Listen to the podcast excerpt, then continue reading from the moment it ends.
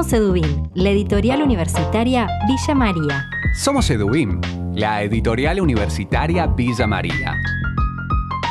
Queremos contarte que construimos día a día un catálogo editorial de calidad, conjugando rigor académico-científico con la producción de textos culturales de alto valor estético. En este podcast te acercamos parte de nuestra producción en la voz de sus protagonistas, autores, hacedores y editores, novedades, anticipos y clásicos.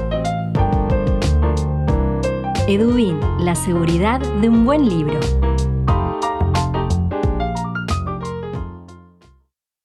Bienvenidos, bienvenidas al quinto episodio de Edubim Te invita a leer. Esta es una edición muy especial dedicada enteramente a la literatura infanto-juvenil en este mes donde se celebra el Día del Niño y la Niña.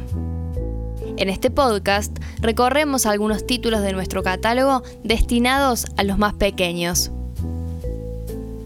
Presentamos como novedades El llamado de Flor Canelliro y Habitantes de la Tierra, coeditado con la editorial EDAF y escrito por Aurelia Pérez, Elida María Pérez, Andrea Taberna y María Celeste Bayocci. El clásico que retomamos en el episodio de hoy es Las dos naranjas de Edith Vera y el anticipo que pronto estará disponible es El misterio de la Casa Grande de Marta Vicente y Jimena Néspolo. En Edubim tenemos novedades para contarte. Libros sobre ficción, crítica y cultura, sobre economía y política. Estos son nuestros lanzamientos en la voz de sus protagonistas.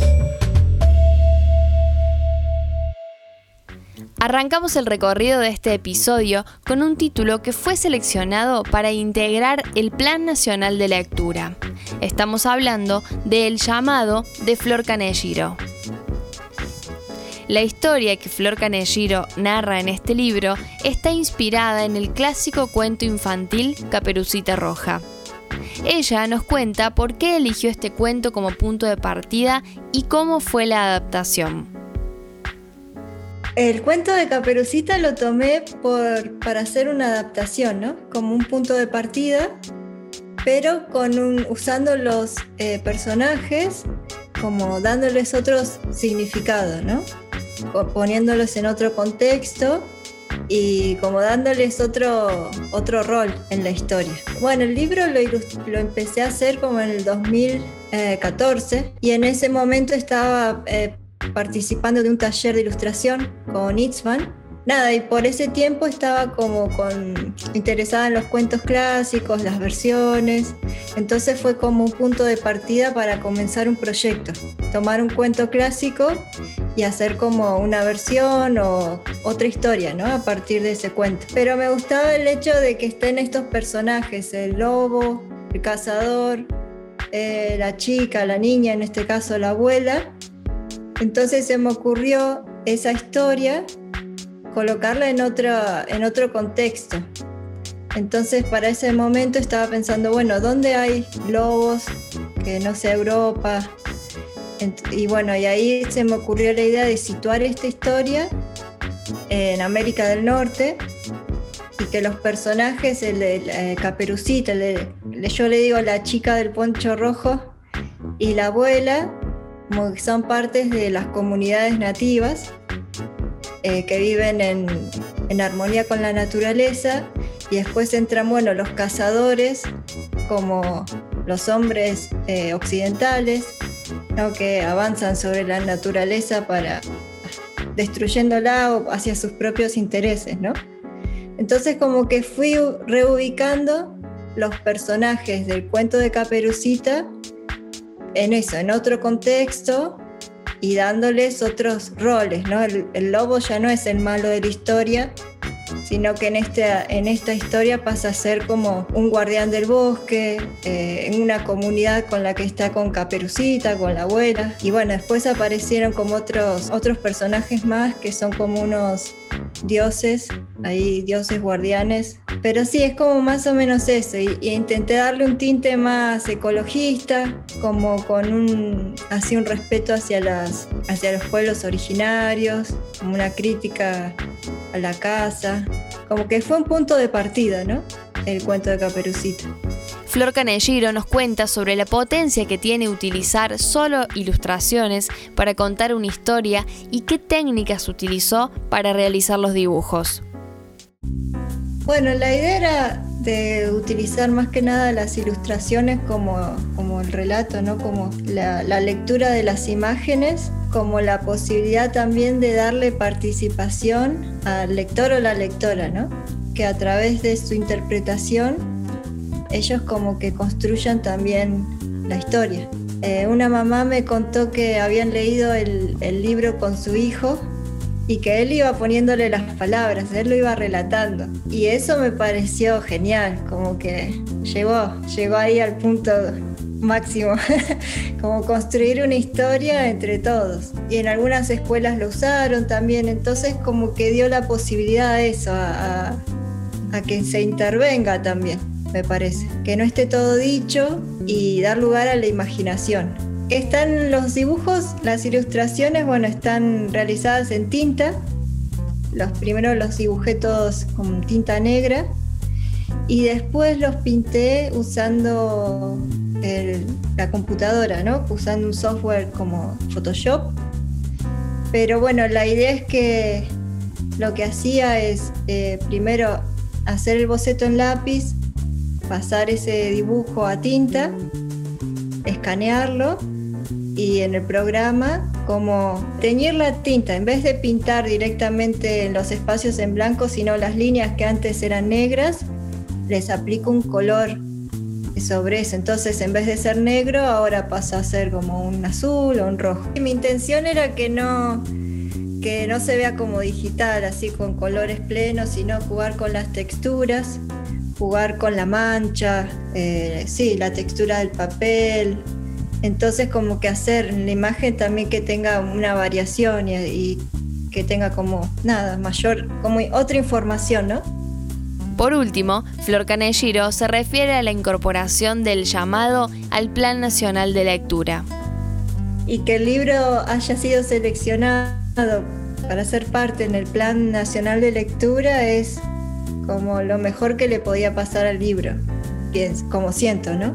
Que esté en todas las escuelas o las escuelas donde pueda estar, esté disponible para chicos, chicas, maestros, maestras para que lo puedan usar, que vaya a las casas. La verdad que es lo más lindo y algo que realmente me sorprendió. Es como que fue más allá de, de mí, ¿no?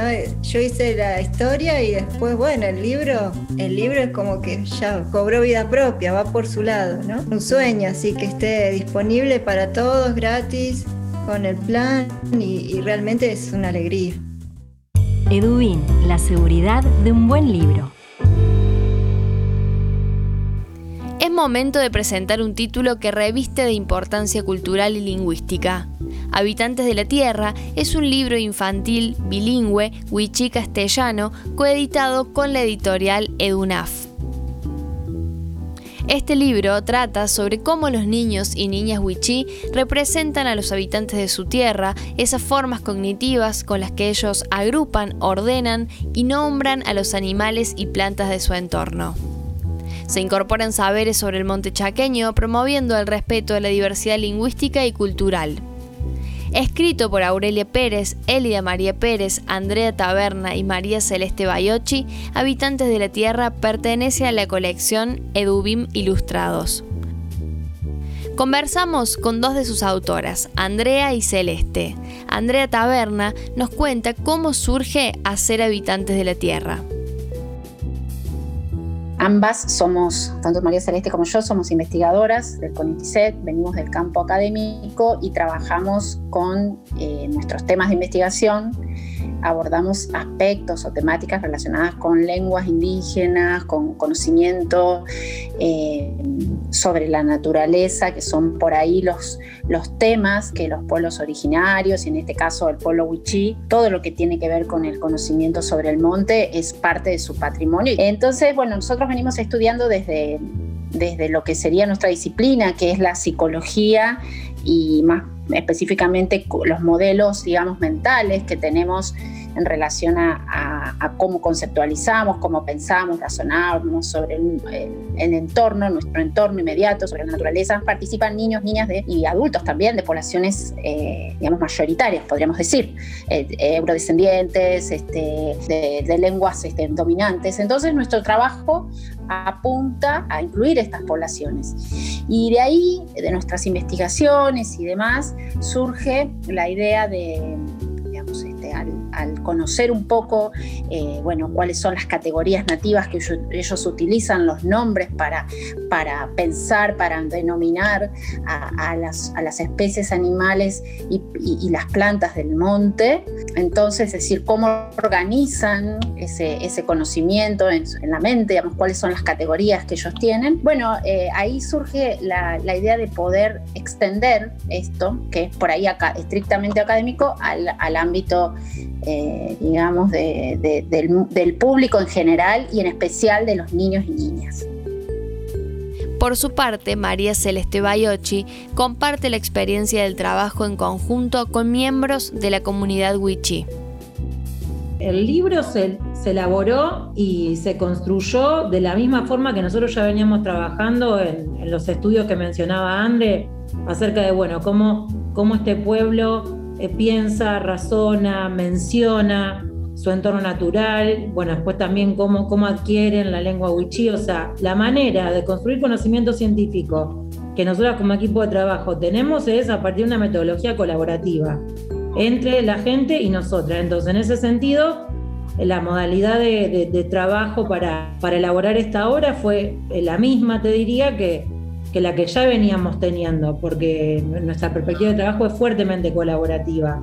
Y bueno, em, por ahí la, particularidad de, este libro es que, bueno, que, eh, los ejemplares que allí se encuentran, las categorías nativas de animales y plantas que allí se encuentran, eh, los colores, los dibujos, todo fue construido priorizando eh, la perspectiva nativa, ¿no es cierto? Entonces, bueno, en ese sentido es por ahí que lo hace eh, bastante particular. Pero bueno, una, es, una perspectiva que nosotros ya, ya veníamos teniendo, no es que empezamos a trabajar colaborativamente a partir de la, de la elaboración del libro. De alguna manera esto refleja, si se, si se quieren, en un, en un material concreto, en un material didáctico concreto para la comunidad de eh, Wichí, no solamente Wichí, porque es Wichí castellano, la experiencia fue eh, en un punto desafiante, eh, pero como todo aquello que, digamos, es, es un desafío, se construyó por, también porque en, torno a un objetivo común, que es un punto, a ver, común o articulado por ahí, porque en un punto es eh, lo que las preguntas que desde el campo disciplinar teníamos y esas preguntas permitieron respuestas que después se plasmaron en, por ejemplo, en este libro concreto, a por ahí hacer una especie de respuesta a una demanda, por supuesto que no, no estamos solucionando un problema porque eh, materiales todavía faltan, es decir, hay que articular con políticas educativas, digamos, hay, digamos, hay cuestiones como muy profundas, pero eh, en principio se pudo atender una demanda comunitaria, que es que los niños y niñas, Luchi, eh, de, digamos, prelectores y bueno, y toda la comunidad también, porque sabemos que hay adultos también que no, están alfabetizados, eh, pueden tener su, esas representaciones que nosotras veníamos estudiando y identificando, representaciones me refiero al conocimiento, en algo concreto, en el papel plasmado. Edubin, la seguridad de un buen libro. Es momento de darle la bienvenida a Leandro Boneto, integrante del equipo de comunicación, para que nos cuente algunas novedades de la editorial. La editorial universitaria Villa María ya cuenta con acceso abierto, una posibilidad dentro de nuestra página web para que puedas descargar libros de manera totalmente gratuita en PDF y llevarlos a donde vos quieras para leerlos. De esta manera, Edubin pone parte de su catálogo en acceso libre títulos como Malvinas, Soberanía y Vida Cotidiana, El Discurso Policial, Estado y Sociedad Civil y muchos más. Si querés conocer más, ingresá a nuestra web www.edubin.com.ar, dirigite a la pestaña Catálogo y luego a la sección Acceso abierto para que conozcas todas las posibilidades. Y ante cualquier duda, consultanos a través del mail contacto@edubin.com.ar.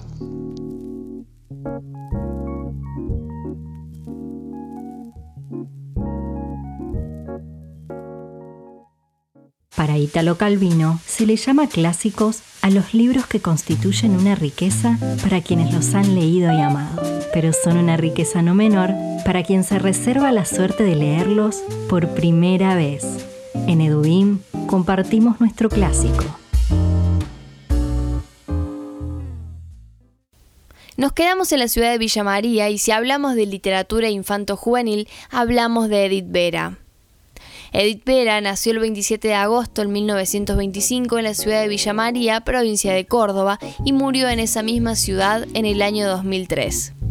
En el año 1960 recibió el primer premio en el concurso Campaña para una buena literatura para niños, organizado por el Fondo Nacional de las Artes, por su libro Las dos naranjas. Sobre este título, reeditado por Edubim, conversamos con Coqui Duto. Ella es docente, investigadora y genera contenido artístico para las infancias. Coqui Duto nos comparte desde su lectura cuál es el diálogo que establece Edith Vera con la infancia en Las Dos Naranjas y por qué sigue siendo tan importante en la literatura infantil. Bueno, en este libro, en Las Dos Naranjas, Edith para mí logra Em, compartir el lenguaje de la infancia. Hacer poesía para la infancia es sumamente difícil. ¿Por qué? Porque la poesía tiene esa de metafórico, de abstracto, que uno piensa que los niños y las niñas quizá no puedan reconocer. Es un poco una paradoja porque en realidad los niños y las niñas cuando están en su esplendor, en su momento de juego, en su momento lúdico, que es la constante, em, cuando, nos, cuando, cuando los adultos no lo coartamos, digamos, pero ese estado está lleno de metáforas, de personificación, de imágenes y de colores. Pero mantener el lenguaje y entrar en la simbología propia de la infancia, para mí es una proeza en la palabra de Edith Vera. Y ella encuentra eh, núcleos de atención, núcleos de interés que lejos de, eh, de lo didáctico, de lo educativo, de lo establecido, logra mantener el lenguaje de la infancia. Por eso es significativo para los niños y las niñas. Para mí eso es un poco lo que Edith comparte o traduce en sus poemas. Por eso es un clásico, porque sigue significando. Significó en el año 66 cuando lo escribió y significa ahora, a los niños y niñas de ahora, con todo el cambio que ha habido en la vida de la infancia en, este, en estos años, en estas décadas.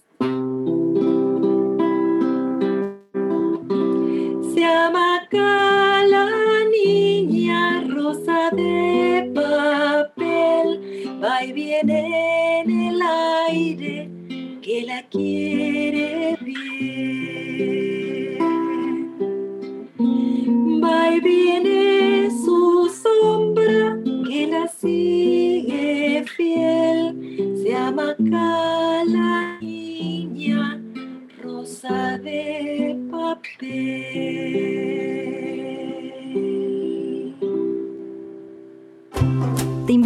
recorrer la cocina editorial de Dubín. Muy pronto, estos títulos van a ser parte de nuestro catálogo. Edubín, la seguridad de un buen libro. Vamos llegando al final de este recorrido especial infanto-juvenil y les presentamos un título que pronto formará parte de nuestro catálogo. Estamos hablando de El misterio de la Casa Grande, novela ilustrada por Marta Vicente y escrito por Jimena Néspolo. La escritora y la ilustradora se unen una vez más para darle vida a una enigmática historia.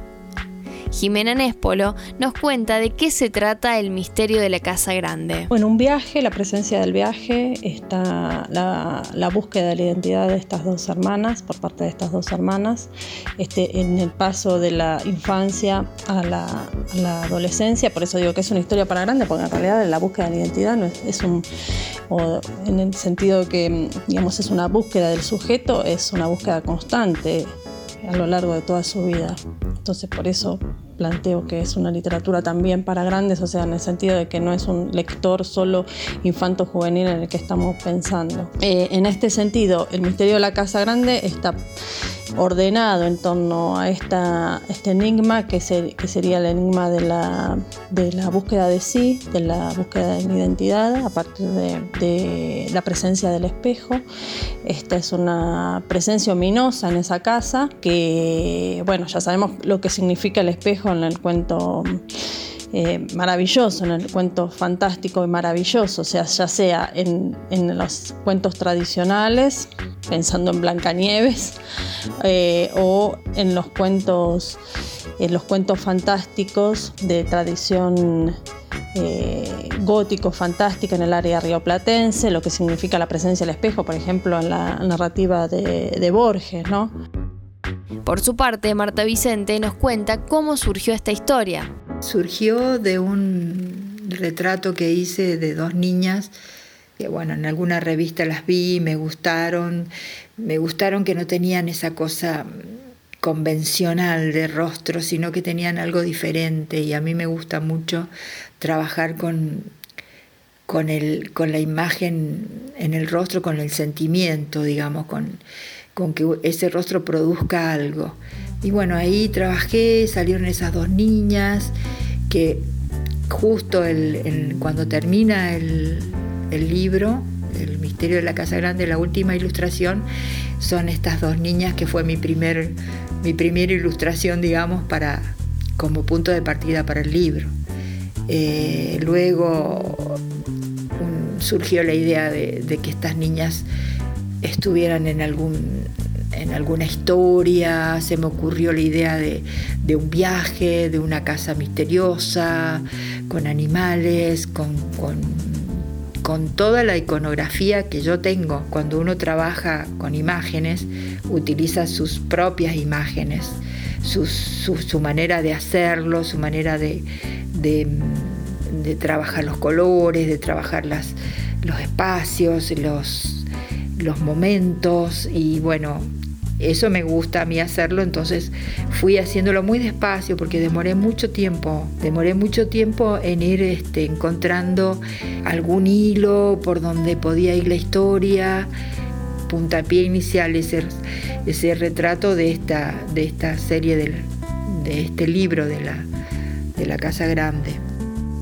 Por último, Jimena nos comparte cuáles son los desafíos de escribir para niños, niñas y adolescentes. Creo que el desafío es mayúsculo porque los niños y las niñas y, como lectores son, son muy exigentes. Entonces es un, es un, es un gran desafío pensando en ese, en ese lector, en esa lectora. Porque mm, si no, no, no te crees, si no hay una matriz de verdad en el relato que se propone, no te abandona. O sea, no hay mucha vuelta, no hay un.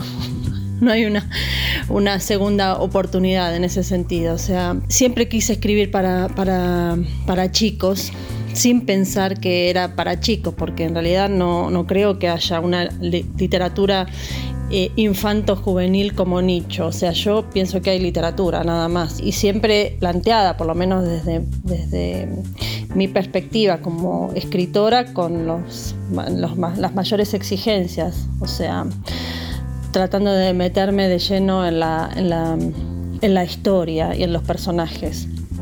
Al ser los personajes niñas o adolescentes o niños y adolescentes, entonces eh, implica otro punto de vista, otro posicionamiento y, ahí es cuando el lector o la posibilidad de un lector se, se presenta en el horizonte.